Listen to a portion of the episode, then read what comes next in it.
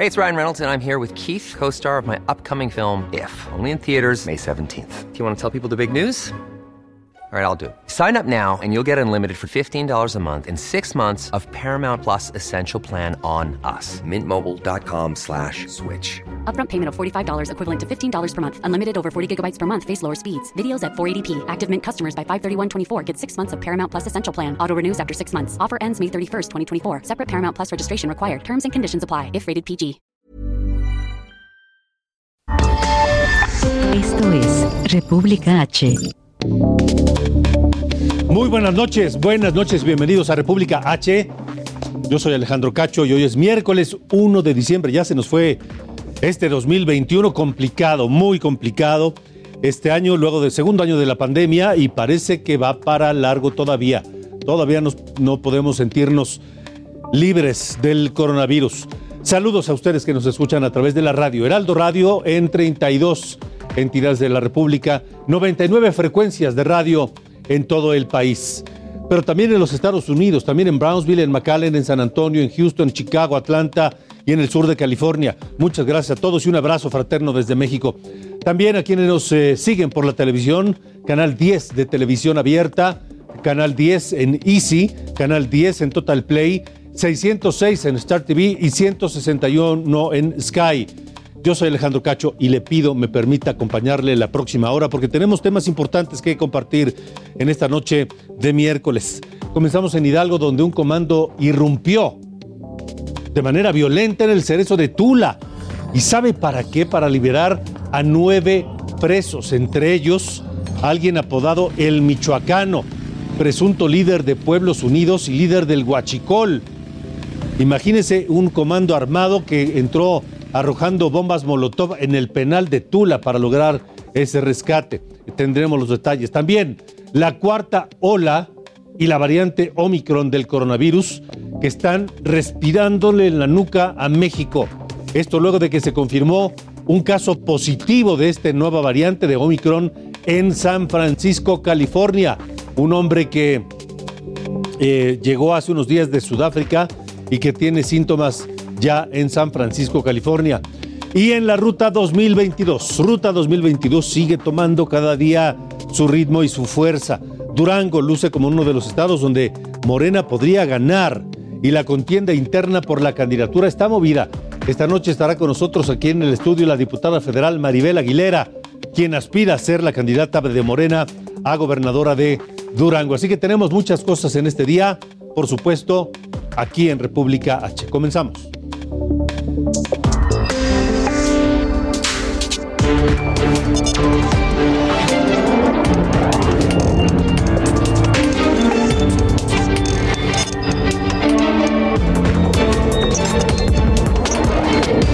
República H, con Alejandro Cacho. Comenzamos esta noche República H hablando de temas económicos, temas que nos golpean a usted y a mí en el bolsillo, que nos afectan en nuestra economía doméstica, en nuestros gastos, en la gasolina, en el mandado, en la luz, en el agua, etc. Hoy el Consejo de Representantes de la Comisión Nacional de Salarios Mínimos acordó un incremento de 22% a los salarios mínimos en todo el país. 22% a partir del 1 de enero de 2022. El salario mínimo pasará de 141,70 pesos a 172 pesos con 87 centavos diarios. El acuerdo firmado por patrones, trabajadores y por el gobierno establece que la zona libre de la frontera norte tendrá también un incremento, pero allá es mayor, de 213 pesos con 39 centavos a 260 pesos con 34 centavos diarios. El aumento se aplicará también al salario mínimo profesional para evitar que haya un rezago con el salario mínimo general. Una buena noticia, 22% no está nada mal, pero, pero, se dio a conocer la inflación. El índice nacional de precios al consumidor, que tuvo una variación anual de 7,5%, solo en la primera quincena de noviembre. Es el mayor nivel de inflación en 20 años.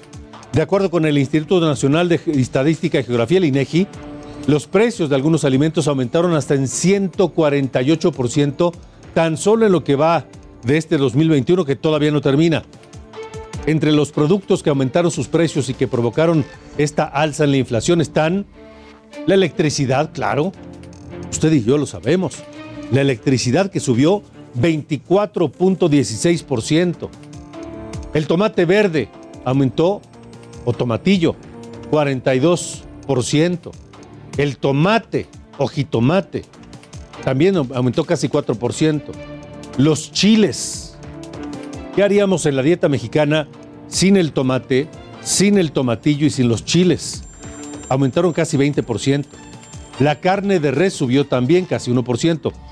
Mientras que en loncherías, fondas, taquerías, los precios también aumentaron. Así que, pues prácticamente la dieta entera del mexicano aumentó, de acuerdo al INEGI. Y México, además, sumó de enero a octubre de este año 42.168 millones de dólares en remesas. Esto significa un aumento de 25.6% con respecto al mismo periodo del año pasado. Ese es un reporte del Banco de México. Es una buena noticia, sí, más de 40 mil millones de pesos. Entre octubre y enero de 2021 las remesas crecieron 33 mil 357 millones de dólares comparadas con el mismo lapso de 2021. Bueno, la remesa, la remesa es hasta ahora uno de los principales eh, ingresos del mexicano. Supera el monto calculado en 2020 por 40 mil 607 millones de dólares. El caso es que esto el gobierno lo asume como un triunfo como un triunfo de la economía, pero en realidad debería darnos vergüenza. Se espera que en este año las remesas, lo acaba de decir López Obrador en el Zócalo hace unos minutos, que las remesas lleguen a los 50 mil millones de dólares, una cifra nunca antes vista. Pero le digo una cosa, no es mérito del gobierno y debería darnos vergüenza. Debería darnos vergüenza que esos 50 mil millones de dólares provienen de los mexicanos que se tuvieron que ir del país en búsqueda de las oportunidades y el nivel de vida que México no les pudo dar, no les pudo ofrecer. Aunque hay algunos que lo canten como un triunfo, insisto, en realidad es una vergüenza y es una evidencia del fracaso económico de México, no solamente del gobierno actual, sino de todos los gobiernos anteriores. Y lamentablemente las buenas noticias económicas pues no alcanzan a algunos. Mire, Zacatecas, por ejemplo, el director general del ISTESAC, que es el Instituto de Salud del Estado, José Ignacio Sánchez González, informó que por recomendación de la Auditoría Superior del Estado, Auditoría Superior del Estado, no se pagarán aguinaldos a unos 2.000 jubilados y pensionados en Zacatecas. El motivo es que este Instituto de Seguridad Social y Salud de los Trabajadores de Zacatecas está en quiebra. Está en quiebra debido a que el año pasado se pagó el aguinaldo a extrabajadores amparados en la ley del ISTE de 1986, es decir, se pagó de manera irregular. Y lo que se pagó el año pasado de manera irregular ahora repercute y por ello no se pagará aguinaldo a jubilados y pensionados allá en Zacatecas. Son las 8 con 8, 8 de la noche con 8 minutos, estamos en República H. Hidalgo, en República H. Vamos con el México violento y comenzamos en Hidalgo, donde la madrugada de hoy un grupo armado pues, tuvo la osadía de irrumpir violentamente en el cerezo de Tula para el rescate de varios reos. Vamos contigo allá, José García, tú tienes toda la información, te escuchamos. Adelante. ¿Qué tal, Alejandro? Buenas noches. Un saludo a ti y a todo el auditorio. Pues comentarte que en la madrugada de este miércoles un grupo armado irrumpió en el Centro de Reinserción Social de Tula para liberar a nueve reos, entre los que se encontraba José Artemio Maldonado, alias el michoacano conocido como el líder de la agrupación criminal de Pueblos Unidos, detenido apenas el viernes pasado en el Estado de México. El titular de la Secretaría de Seguridad Pública Estatal, Mauricio del Saavedra, dijo que el operativo ocurrió cerca de las 4 de la mañana cuando los sujetos ingresaron al penal de Tula y quemaron dos vehículos como distractores para permitir la fuga de los reos. El funcionario estatal explicó que el objetivo principal era el líder de la agrupación criminal y por ello, en la persecución, dos elementos de la policía estatal resultaron lesionados y se encuentran internados en el hospital regional de Tula, donde se reportan como estables. Agregó que se implementó un, operativo como parte de la búsqueda de estos, de estos reos con el apoyo de la Guardia Nacional, el Ejército Mexicano, la Policía Estatal y la Policía Investigadora. Sin embargo, hasta el momento todavía no han sido detenidos estos presos. Comentarte también que el Procurador General de Justicia del Estado, Alejandro Aviv Nicolás, dijo que se abrieron tres carpetas de investigación por los delitos de evasión, daños a propiedad y lesiones, así como lo que resulte, y también podrían abrir nuevas carpetas de investigación. Sin embargo, continúan con las indagatorias para determinar si hubo complicidad por parte de las autoridades penitenciarias, ya que se pudo lograr la fuga de estos reos por parte de este grupo delictivo. El michoacano es considerado como uno de los líderes del grupo Pueblos Unidos, agrupación relacionada precisamente con las bandas dedicadas a la comercialización de hidrocarburo en la zona sur del estado de Hidalgo, conocidas como los M's y los Hades, y las cuales se han dedicado a esta extracción desde 2018, donde Hidalgo se ubica en el primer lugar en tomas clandestinas. Hasta el momento no se sabe más del paradero de ese personaje, pero apenas el viernes pasado fue detenido en un operativo conjunto de la Procuraduría de Hidalgo y la Fiscalía del Estado de México, y este miércoles iba a llevar a cabo su audiencia inicial para determinar su situación jurídica. Es la información que tenemos hasta el momento, Alejandro. O sea, José, este grupo llegó con un pues un vehículo blindado, hechizo, irrumpió en el penal de manera violenta, lanzó bombas Molotov y todo para rescatar a este personaje. Así es, eh, armaron una, una camioneta que le pusieron una especie de barrera para poder eh, romper la puerta principal del, de la penitenciaria y poder llevarse a esta persona. Según las autoridades, en el interior ninguna ningún custodio resultó lesionado, únicamente fue cuando intentaron detener a estos personajes en la persecución. De acuerdo. Bueno, José, estaremos muy atentos. Si nada se sabe de los de los reos evadidos. Hasta el momento no, seguimos al pendiente. Pendientes, pendientes, José García. Y la Fiscalía de Hidalgo, muda. Y el gobierno de Hidalgo, mudo. Ni una sola palabra. A ver cuánto. 8 con 12. Zacatecas, en República H. Y continuando con el México violento, vamos a Zacatecas, donde sigue la violencia. A pesar de la puesta en marcha del plan de apoyo por parte del gobierno federal, pues que se sustente en la Guardia Nacional y en las Fuerzas Armadas. Estefanía Herrera, cuéntanos los detalles esta noche desde Zacatecas. Adelante. Alejandro, aquí es pues, para comentarte que pues, esta semana iniciamos ya con tres ejecutados en, la colonia Villas de Guadalupe, en el municipio del mismo nombre, donde tres personas pues, murieron en el lugar. El homicidio ocurrió en presencia de familias acompañadas en su mayoría de niños, quienes jugaban en la calle. Al escuchar los estruendos, pues eh, todos ellos se refugiaron en sus domicilios y minutos después de este, de este lunes fue cuando el objetivo era un atentado en contra de estas tres personas. Eh, al lugar eh, arribaron elementos de la policía estatal del estado y minutos después de ese atentado se dio a cabo también una persecución al municipio de Calera donde primero se había reportado un robo en el municipio de Zacatecas y, la persecución se dio de Zacatecas al municipio de Calera, cuando dentro de la persecución se comenzó un enfrentamiento entre elementos de la Policía Metropolitana y eh, sujetos armados que iban eh, huyendo de este atraco.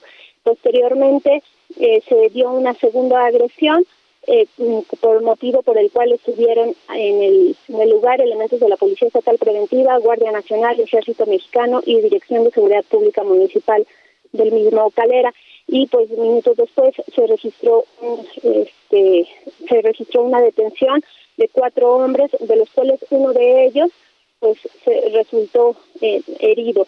También de manera extraoficial se dio a conocer que un elemento de la Policía Metropolitana pues resultó herido durante este, este enfrentamiento. Y además, este, la noche de ayer también en el municipio de Zacatecas, eh, hombres armados eh, dispararon en contra de una persona causándole la muerte en la colonia Carlos Hinojosa, a un costado de la colonia CTN. Y pues bueno, este es uno de los tantos enfrentamientos. Posteriormente también esta noche, esa noche eh, hubo un ejecutado en el municipio de Tacualete, del municipio, en la comunidad, perdón, de Tacualete, del municipio de Guadalupe, en donde estaba precisamente esta, eh, este homicidio fue a unas calles del destacamento de la Guardia Nacional y al filo eh, de las 8.30 de la noche, sujetos armados fueron quienes dispararon con, contra esta persona y resultaron leyendo. Y pues cabe destacar que, como lo mencionabas, a pesar del apoyo que se brinda con el plan de apoyo eh, a Zacatecas, el gobernador del estado informó también durante un acto cívico que ya son 290 elementos de la Guardia Nacional quienes han arribado al estado para reforzar y asumir el control de los municipios, en donde en donde supuestamente pues no había agentes de seguridad pública y los refuerzos de la Guardia Nacional llegaron a Loreto, Cuauhtémoc, Villa García, Apulco, Nochitlán y Mazapil. De acuerdo, Estefanía, muy pendientes de lo que ocurre en Zacatecas. Gracias. Gracias.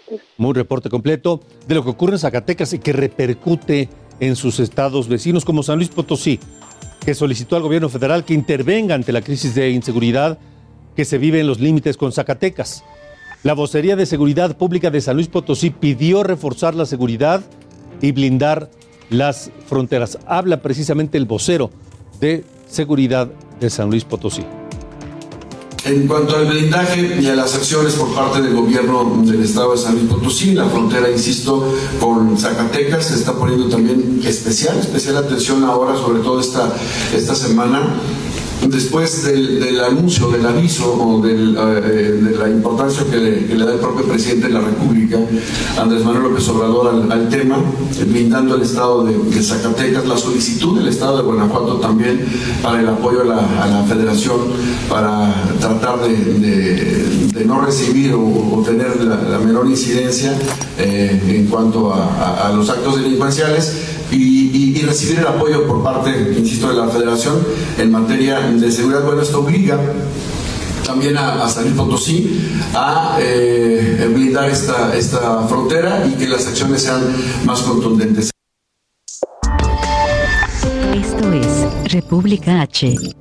En Guerrero fueron presentados los 44 aspirantes, 44, a la Fiscalía General del Estado. Imagínense, con todos los problemas de seguridad que tiene Guerrero hay 44 aspirantes a fiscal. La gobernadora Evelyn Salgado dijo que el Congreso local será la única instancia que designará al próximo fiscal y que ella no tiene ningún favorito, pero pues tampoco tiene ninguna opinión de los hechos violentos que han ocurrido recientemente en Guerrero, particularmente en Acapulco. Ni ella, ni Evelyn Salgado, la gobernadora, ni la presidenta municipal de Acapulco, ni la Fiscalía del Estado. O sea, haga de cuenta que no pasó nada. Ayer un ataque armado con un muerto y un herido en la zona diamante de Acapulco, la más exclusiva de Acapulco. Se lo reportamos aquí, le mostramos las imágenes y a 24 horas de ocurrido, ninguna información. Como si no hubiera ocurrido. Pues así difícilmente se van a solucionar los problemas. Dicen que para solucionar un problema lo primero que hay que hacer es reconocer que existe. En fin, 8 con 18. 8 con 18. Estamos en República H. Yo soy Alejandro Cacho y le agradezco que nos acompañe, porque déjeme platicarle que hackearon el WhatsApp de María Dolores del Río, quien es secretaria de Seguridad de Sonora. Se trata de la tercera funcionaria del equipo de gobernador eh, Alfonso Durazo, que reporta que le hackearon su cuenta en menos de dos meses. El 26 de octubre fue Omar del Valle Colosio, secretario de Hacienda del gobierno sonorense, quien denunció pues lo mismo. El gobernador Alfonso Durazo fue víctima también de, del hackeo de su WhatsApp el 30 de octubre y ahora María Dolores del Río pidió hacer caso omiso de llamadas o mensajes desde su número y por supuesto se inició una investigación. Un grupo de personas con machetes y armas de fuego tomaron el Palacio Municipal de Calcahualco en Veracruz. Incendiaron vehículos de la policía y según los primeros reportes, los inconformes se presentaron para pues, hablar con la presidenta municipal, Guadalupe Carrillo, y pedirle obras de agua potable, alumbrado público y drenaje, pero pues no hubo respuesta, no hubo diálogo, y regresaron para exigir que se atiendan sus peticiones. Y reforzaron la seguridad en el municipio de Benito Juárez, o sea, en Cancún, en Quintana Roo. La presidenta municipal, Mara Lezama, anunció el ingreso de 750 elementos federales para resguardar a civiles y a turistas. Agradeció el apoyo del presidente López Obrador y explicó que las Fuerzas Armadas estarán en constante capacitación y recuperarán la paz allá en Cancún. A ver si es cierto. Ojalá que sí, porque ya ve lo que está pasando en Acapulco. Y Cancún va por el mismo camino. Ojalá que logren contener el problema. Son las 8.20. En Puebla murió la quinta víctima por la explosión de Xochimehuacán. Se trata de un hombre de 43 años que tenía quemaduras severas en el 30% de su cuerpo y estuvo 10 días conectado a un respirador artificial. Hay todavía cuatro personas hospitalizadas por esa explosión. Y tenemos esta noche más información de estados. De trenes en Zacatecas dejó a cinco personas lesionadas. Se descarrilaron 10 vagones que impactaron contra una zona habitacional. Ya se evalúan los daños y se hacen los peritajes. Patricia Lobeira, presidenta municipal electa de Veracruz, libró la sanción por topes de campaña. El INE determinó que no excedió los gastos, por lo que su candidatura quedó firme y podrá asumir el cargo el primero de enero. Solo tendrá que pagar una multa de casi 100 mil pesos. El gobernador de Tamaulipas también recibió una sanción por parte del Congreso. La amonestación es administrativa y no representa ningún cobro para Francisco García Cabeza de Vaca. Se comprobó que hizo propaganda gubernamental durante la consulta popular. El político Noé Rodríguez renunció a la dirigencia del PRI de Tlaxcala luego de 39 años de militancia. Inconforme con el comité del partido, denunció falta de unidad y liderazgo por parte del presidente nacional Alejandro Moreno. También se quejó de los diputados priistas, quienes aseguró solo están por conveniencia. La Comisión Nacional de los Derechos Humanos pidió al gobernador de Jalisco que se disculpe por la brutalidad policíaca en contra de manifestantes el 4 de junio del año pasado, quienes protestaban por Giovanni López, joven asesinado por la policía de Ixtlahuacán. El organismo determinó que los elementos violaron los derechos humanos de las personas. La Fiscalía de Morelos promovió ante la Suprema Corte de Justicia una controversia para que el gobierno estatal le entregue más de 190 millones de pesos.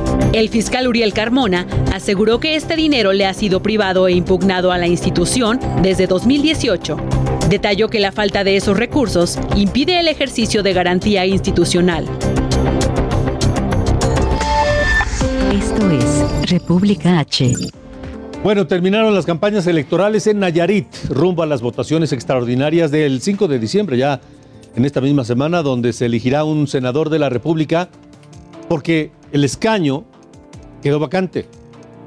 Quien era el senador, pues hoy es gobernador de Nayarit, el doctor Miguel Ángel Navarro, dejó el escaño y ahora hay que sustituirlo. Karina Cancino, tú tienes los detalles de este, de este proceso. Adelante. ¿Qué tal? Buenas noches, Alejandro. Buenas noches a todos los usuarios que nos están escuchando.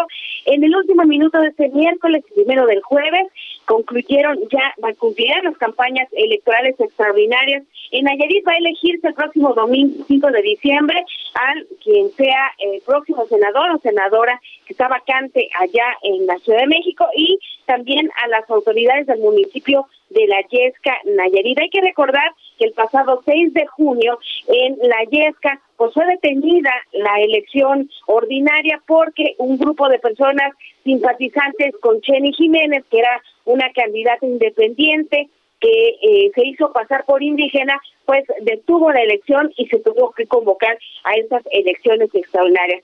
Y ahora con este cierre de campañas también quienes aspiran al Senado, pues está ella como candidata de Morena a la senaduría que está vacante, que dejó Miguel Ángel Navarro Quintero, quien se hizo candidato y luego gobernador en las elecciones ordinarias y por lo tanto habrá elecciones por estas circunstancias en Nayarit. En Nayesca solo votarán los ciudadanos de ese municipio para elegir a la alcaldía, la sindicatura y las siete regidurías. Van a participar mujeres, son cinco candidatas indígenas de la etnia virárica y pues estarán en contienda. También para la senaduría de nuestro estado, pues son cinco personas las que están buscando llegar al a la senaduría. Son Ignacio Flores de Movimiento Ciudadano, Salvador Hernández del PRI, Anel Sarina del PAN, Luis Zamora del PRD, Jenny Jiménez de Morena, Bebe Panal y el PT, y son esas personas pues que estarán en las boletas el próximo domingo. De acuerdo, Karina, gracias por la información. Buenas noches. Vamos, si no pasa, vamos a una pausa. Gracias, buenas noches. Estará con nosotros aquí en el estudio la diputada federal Maribel Aguilera. Ella aspira a ser la candidata de Morena al gobierno de Durango. Y tendremos más, por supuesto, aquí en República H. Continuamos.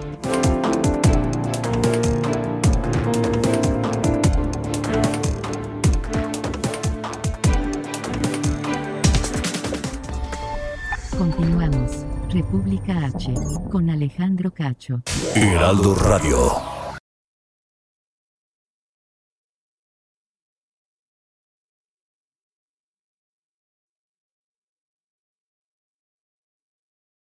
Heraldo Radio, la H que sí suena y ahora también se escucha.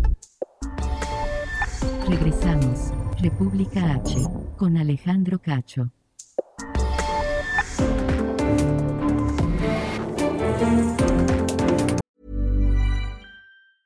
Hey, I'm Ryan Reynolds. Recently, I asked Mint Mobile's legal team if big wireless companies are allowed to raise prices due to inflation. They said yes. And then when I asked if raising prices technically violates those onerous two year contracts, they said, What the f are you talking about, you insane Hollywood ass? So to recap, we're cutting the price of Mint Unlimited from $30 a month to just $15 a month. Give it a try at mintmobile.com slash switch. $45 up front for three months plus taxes and fees. Promoting for new customers for limited time. Unlimited more than 40 gigabytes per month. Slows. Full terms at mintmobile.com.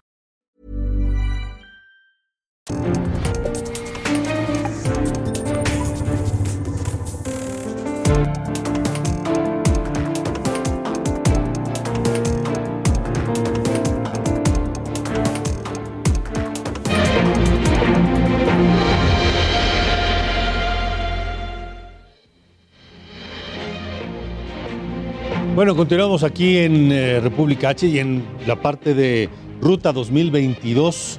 Saludos a Durango porque allá nos escuchan a través de Heraldo Radio en La Laguna, en esa extensa y muy eh, poderosa zona eh, lagunera que abarca Torreón, por supuesto, pero también Gómez Palacio en Durango. Nos escuchan 104.3 de FM.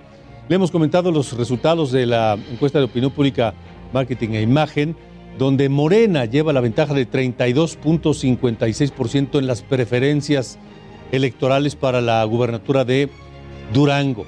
El segundo sitio es para el PRI con el 26% y el PAN registra 16.3% de las preferencias. Hasta el fondo, sin ninguna posibilidad, Movimiento Ciudadano. Los indecisos en Durango representan 21.56%. Todavía pueden inclinar la balanza hacia algún hacia algún lugar. Hacia algún lugar. En la, en la, no externa, pero en, el grupo de aspirantes que ya presentó Morena para elegir a candidato o candidata a gobernador, está la diputada federal Maribel Aguilera Chaires, quien está esta noche aquí con nosotros en el estudio de República H. Bienvenida, gracias por estar aquí. Muchas gracias Alejandro, muy buenas noches a ti, a todo el equipo y a todos los que nos están este, siguiendo desde este medio de comunicación. Lista entonces para la contienda, para ya estar en la, en la encuesta en busca de la candidatura. Ya estamos listos, después de algunos pasos a seguir por parte de mi partido Morena, en donde en días anteriores el Consejo Nacional se reunió para poder este, elegir en una eh, terna quien acudiría a las encuestas y entre eso yo le agradezco mucho al Consejo Nacional por haber eh, votado por mí para poder estar en esta eh, encuesta que próximamente realizará mi partido Morena. Y hace un par de días también estuvo con nosotros el delegado Ignacio Mer, que es delegado de Morena en Durango, en donde también nos explicó que las puertas están abiertas y que también se sumarán algunos otros aspirantes, una vez que así lo determine también el, pues el Consejo Nacional de Elecciones de Morena. O sea, ahorita se conocen cuatro nombres, ¿Habrá dos más? Probablemente, sí, eso ya lo determinará dependiendo las valoraciones que ellos vean y bueno, estaremos en condiciones de en próximos días poder estar ya en una encuesta oficial de mi partido, mm. en donde pues se le preguntará a la población con las reglas que ellos estén determinando, quién de todos los aspirantes le gustaría que encabezara la candidatura a la gobernatura mm. por Morena en el estado de Durango, Alejandro. Y ese hecho de agregar uno o dos nombres más al, grupo de aspirantes, ¿no, ¿le incomoda a, Maribel Aguilera o no? No, para nada. Es un partido que de, inclusión, de apertura y que afortunadamente, bueno, pues somos bastante los aspirantes. Significa que hay un gran trabajo político en territorio de cada uno de nosotros y eso nos garantiza más aún el triunfo para el próximo proceso electoral constitucional que será el próximo año y que, bueno, quien decidirá, quien decidirá serán las personas a quien se les realice alguna encuesta con todo el formato, la metodología que nos explicó Morena, en donde sí tendrán que eh, contestar si conocen a Maribel Aguilera, ¿sí? o a cualquiera de los demás aspirantes, pero también se medirán algunos otros aspectos, como la conoces, ¿sí? estarán midiendo si hay negativos, cuántos negativos, cuántos positivos, y entre otras características que el partido tendrá que estar viendo detenidamente y en su momento, bueno, pues ya determinará si a Durango le toca eh, la candidatura para mujer o le toca para hombre. Y ya en su momento, ya determinando el género, pudiéramos saber cuál de las mujeres vamos a encabezar la candidatura. Ahora, em, se van a tomar en cuenta todos esos elementos, los positivos, los negativos, el conocimiento de los, de los nombres, este, y, y de ahí ¿Qué más? ¿Qué, más incluye la, metodología? ¿Les, dieron detalle? Eh, nos dieron algunos detalles, no nos hablaron del todo. Cada pregunta va a traer cierto puntaje. Entonces, esperamos a que se realice el proceso de encuesta, que aproximadamente pudiera ser como a mediados del mes de diciembre, para que, eh, según lo que nos dijeron, sí, antes del 25 de diciembre, ya podamos tener muy claro cuáles son los resultados de esa encuesta, Alejandro. ¿Y mientras qué? Mientras, ¿qué está haciendo Maribel Aguilera para eh, pues seguir trabajando en pos de esa candidatura? Yo sigo trabajando, sí, sigo trabajando también este, en mis responsabilidades de la Cámara de Diputados y estamos impulsando muy fuertemente una eh, iniciativa que presenté la legislatura anterior, que tiene que ver con darle atención integral a las familias mexicanas con migrantes en el exterior, que llevamos un gran avance. Eh, me he estado reuniendo desde el 2018 hasta la fecha con las familias de los migrantes en un trabajo de campo, de investigación, que me ha permitido llevar estas propuestas de iniciativa de ley y también de política pública para que el Ejecutivo pueda emprender acciones concretas para atender las causas de la migración. Nosotros seguimos trabajando y al mismo tiempo, bueno, pues seguir preparándonos con el tema de la revocación de mandato, que será en el mes de abril, y que todos los que formamos parte de la cuarta transformación estaremos y seguimos estando muy en contacto con la gente, explicándoles de qué se trata y informarles un poco de cuál es el procedimiento que ha marcado el INE en su momento cuando llegamos, lleguemos a esa votación que por primera vez se va a hacer en el país. Y bueno, seguimos trabajando en el estado de Durango, Alejandro. Y también avanzamos mucho con los temas que vamos a seguir trabajando en la Cámara de Diputados, como lo es la ley en materia de energía eh, energética, eh, informando a la población de lo importante que es mantenernos juntos, todos los que creemos que la transformación es posible en el país y que tendremos que llevar también la transformación a mi querido estado de Durango. Eh, en Durango particularmente esa transformación, ¿en qué se debe ver reflejada? Primero se tiene que ver reflejada en el combate a la corrupción. Tenemos que lograr rendición de cuentas. Tenemos que lograr transparencia en los recursos, en los recursos del pueblo. Una transparencia en el que el dinero que es del pueblo sirva para resolver los problemas básicos de los duranguenses, de nuestras familias. Eh, tenemos que continuar con los servicios básicos, que es la cerante que hasta ahorita, hasta hasta la fecha hay comunidades, hay colonias en donde ni siquiera se cuenta con drenaje, con agua potable. Tenemos que seguir luchando para que al mínimo tengan los servicios básicos. Tenemos que lograr, Alejandro, que nuestras familias duranguenses se sigan desintegrando por falta de oportunidades de trabajo en Durango.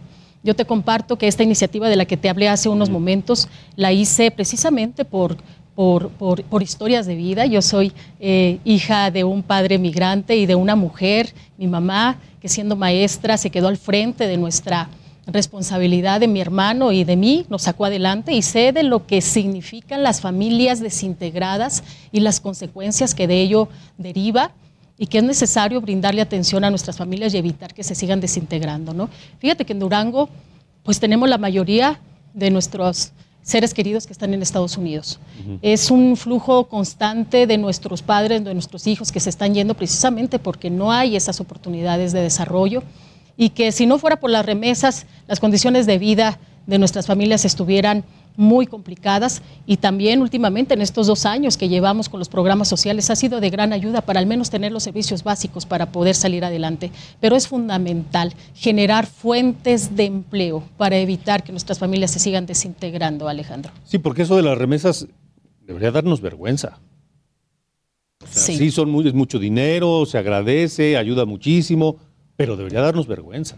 Sí, Alejandro. no es un problema de hoy, es un problema que venimos arrastrando Mira, pareciera, pareciera que, a todos los gobiernos este, les, les convenía que tuviéramos tantos migrantes en Estados Unidos y por décadas. ¿Y por qué te digo esto? Pues porque no se preocuparon en generar fuentes de empleo, no se generaron en, en, impulsar la reactivación económica en la región. Y para ellos fue muy fácil que un integrante se fuera a Estados Unidos, que al cabo mandaba remesas para que la familia tuviera con qué vivir, con qué sobrevivir, pero no se dieron cuenta del grave eh, mm, lacerante eh, conflicto en el que se encuentra una familia cuando se desintegra, cuando hay ese dolor y que te comparto, pues tú acabas de, también de mencionar lo que significan las remesas para el país. Es la segunda entrada más grande en la economía que tiene México, si no es que podamos decir que la primera. Y por ejemplo, en mi estado de Durango, te comparto que al año vamos a estar cerrando alrededor con 20 eh, mil millones de pesos ¿sí? de las remesas que nos mandan nuestros paisanos. Eh, nuestro presupuesto es 31 mil millones de pesos en el presupuesto del Estado de Durango. Por eso, si no fuera por esas remesas, las circunstancias fueran muy complicadas. Pero en la propuesta que yo planteé desde hace tres años y la sigo impulsando y ha sido bien vista eh, por todas las dependencias de gobierno donde he tocado puertas, desde la Secretaría de Hacienda, Secretaría de Relaciones Exteriores, Gobernación, coincidimos en que esas remesas, esas remesas no son números, representan una historia de vida de cada familia duranguense, de cada familia mexicana.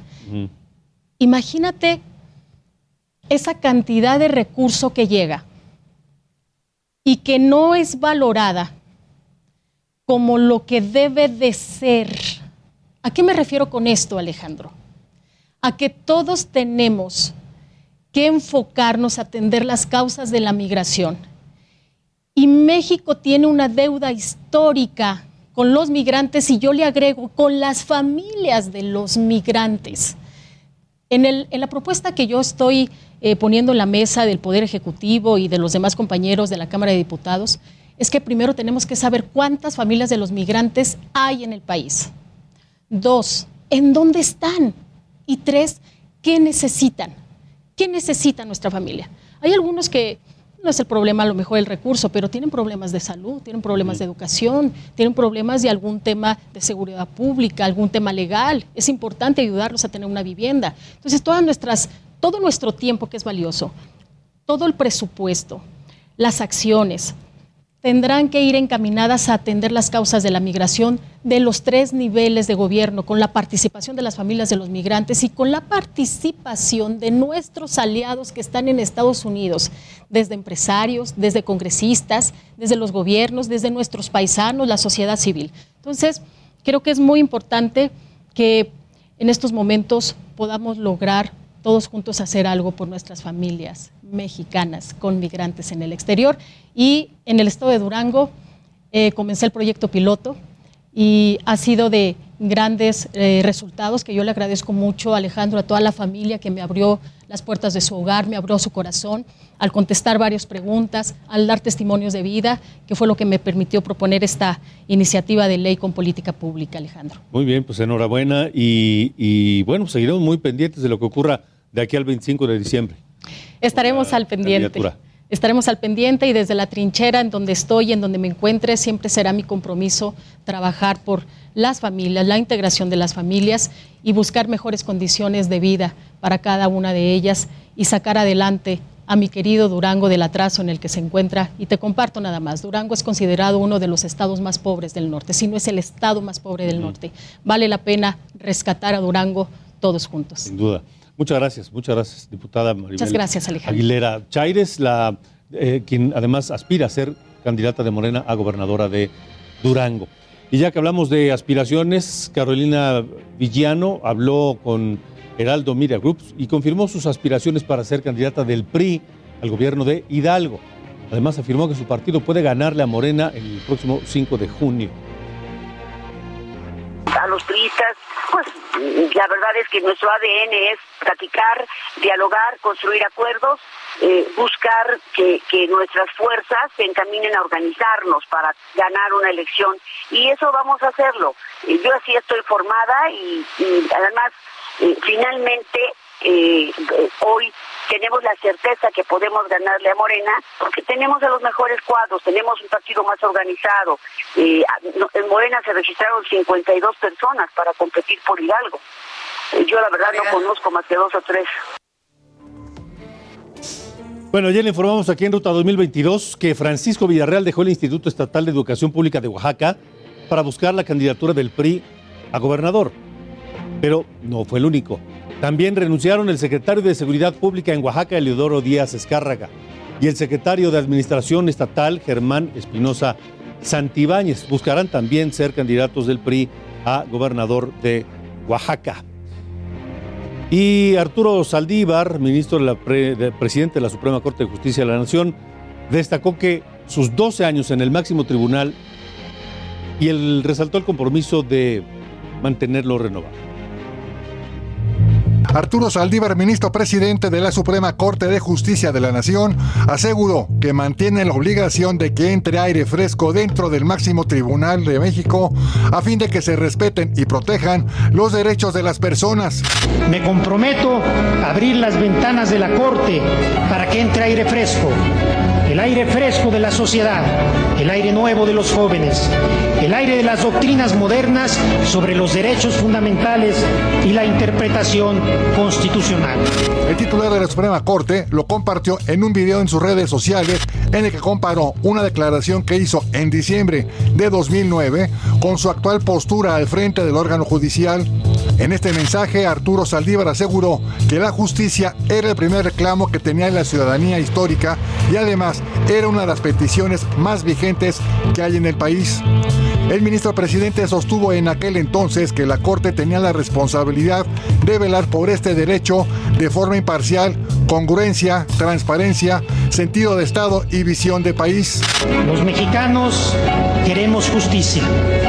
Pocos reclamos hay en nuestro país tan añejos y tan vigentes. Desde entonces, el titular de la Suprema Corte de Justicia de la Nación ha sido un crítico activo sobre la Corte y la forma de mejorarla.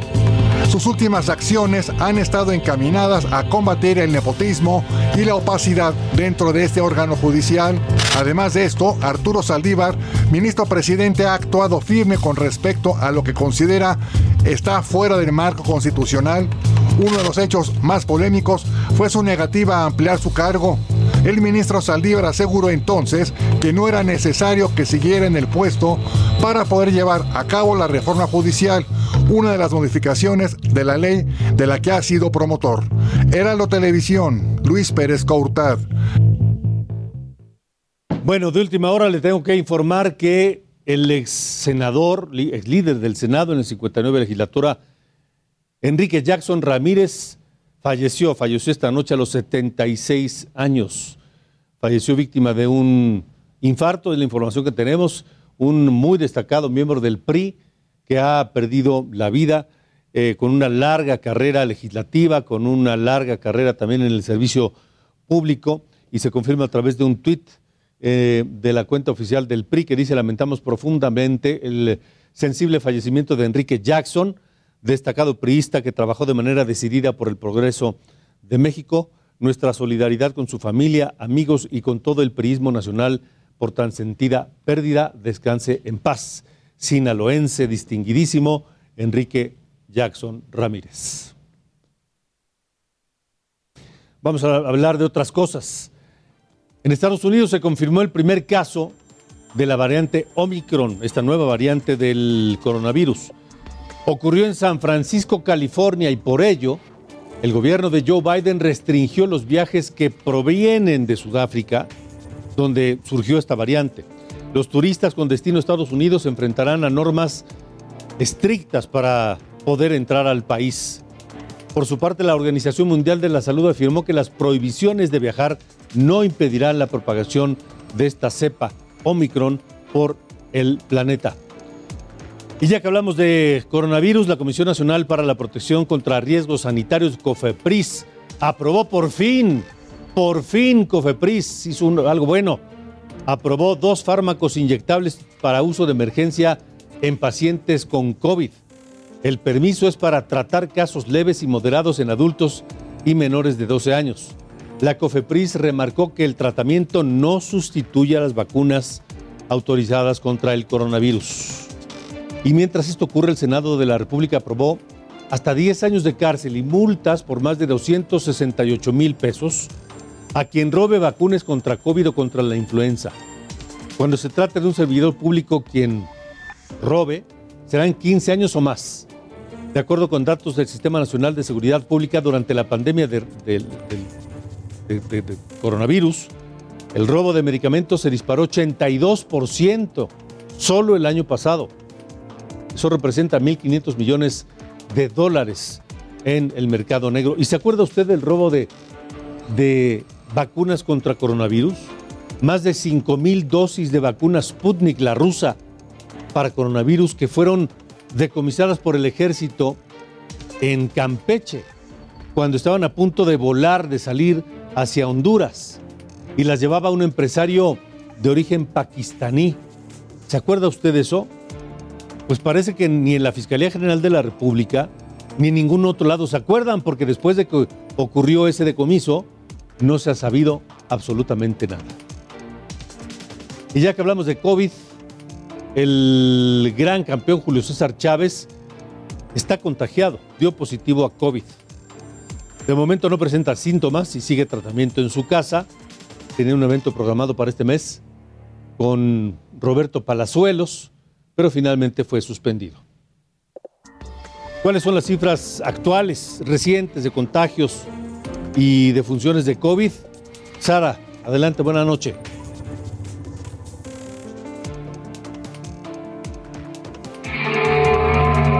De acuerdo con la Secretaría de Salud, en las últimas 24 horas, se registraron 3.345 casos nuevos de coronavirus y 182 muertes, para un total de 294.428 fallecidos. Hay que poner atención en estos números porque van a empezar a subir. Van a empezar a subir. Vamos al Estado de México donde el Congreso, dominado por Morena, pues nos tiene una sorpresita. Van a crear impuestos nuevos. Si usted vive en el Estado de México, esto le interesa, así que ponga atención. ¿Tenemos la información?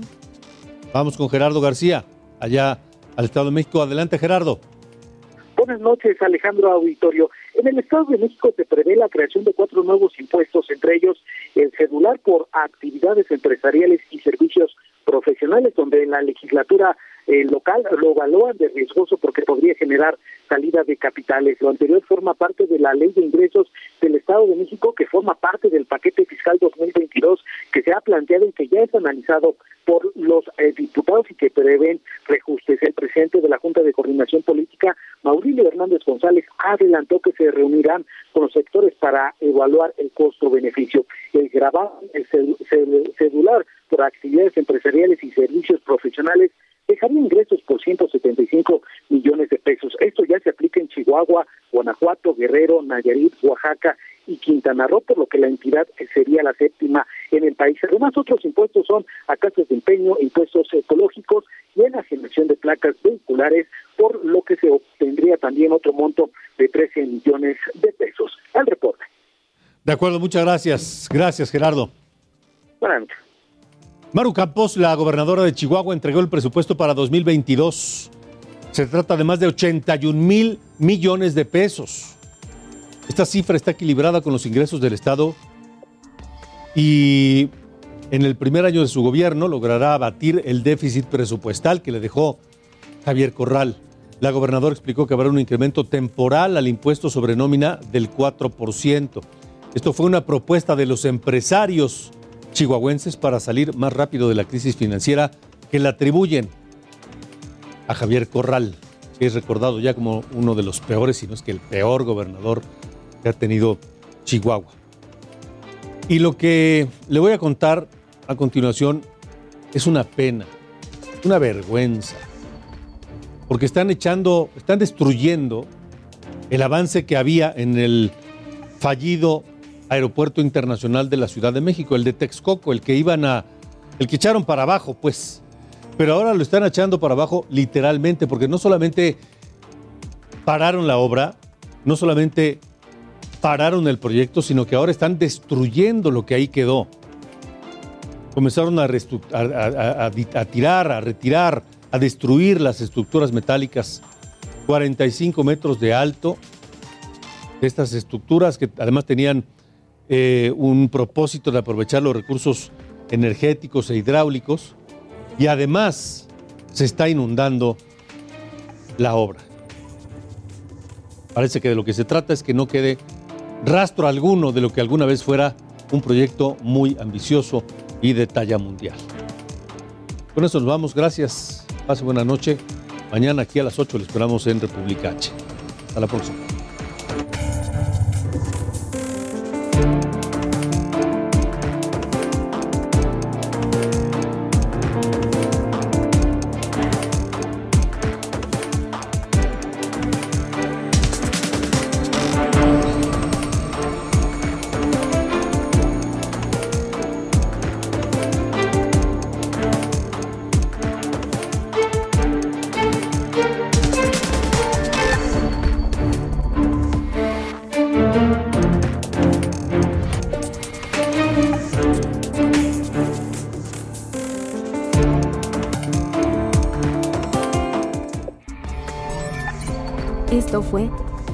República H con Alejandro Cacho. Heraldo Radio. Hey, it's Danny Pellegrino from Everything Iconic. Ready to upgrade your style game without blowing your budget? Check out Quince. They've got all the good stuff shirts and polos, activewear, and fine leather goods, all at 50 to 80% less than other high end brands. And the best part? They're all about safe, ethical, and responsible manufacturing. Get that luxury vibe without the luxury price tag. Hit up quince.com slash upgrade for free shipping and 365 day returns on your next order. That's quince.com slash upgrade.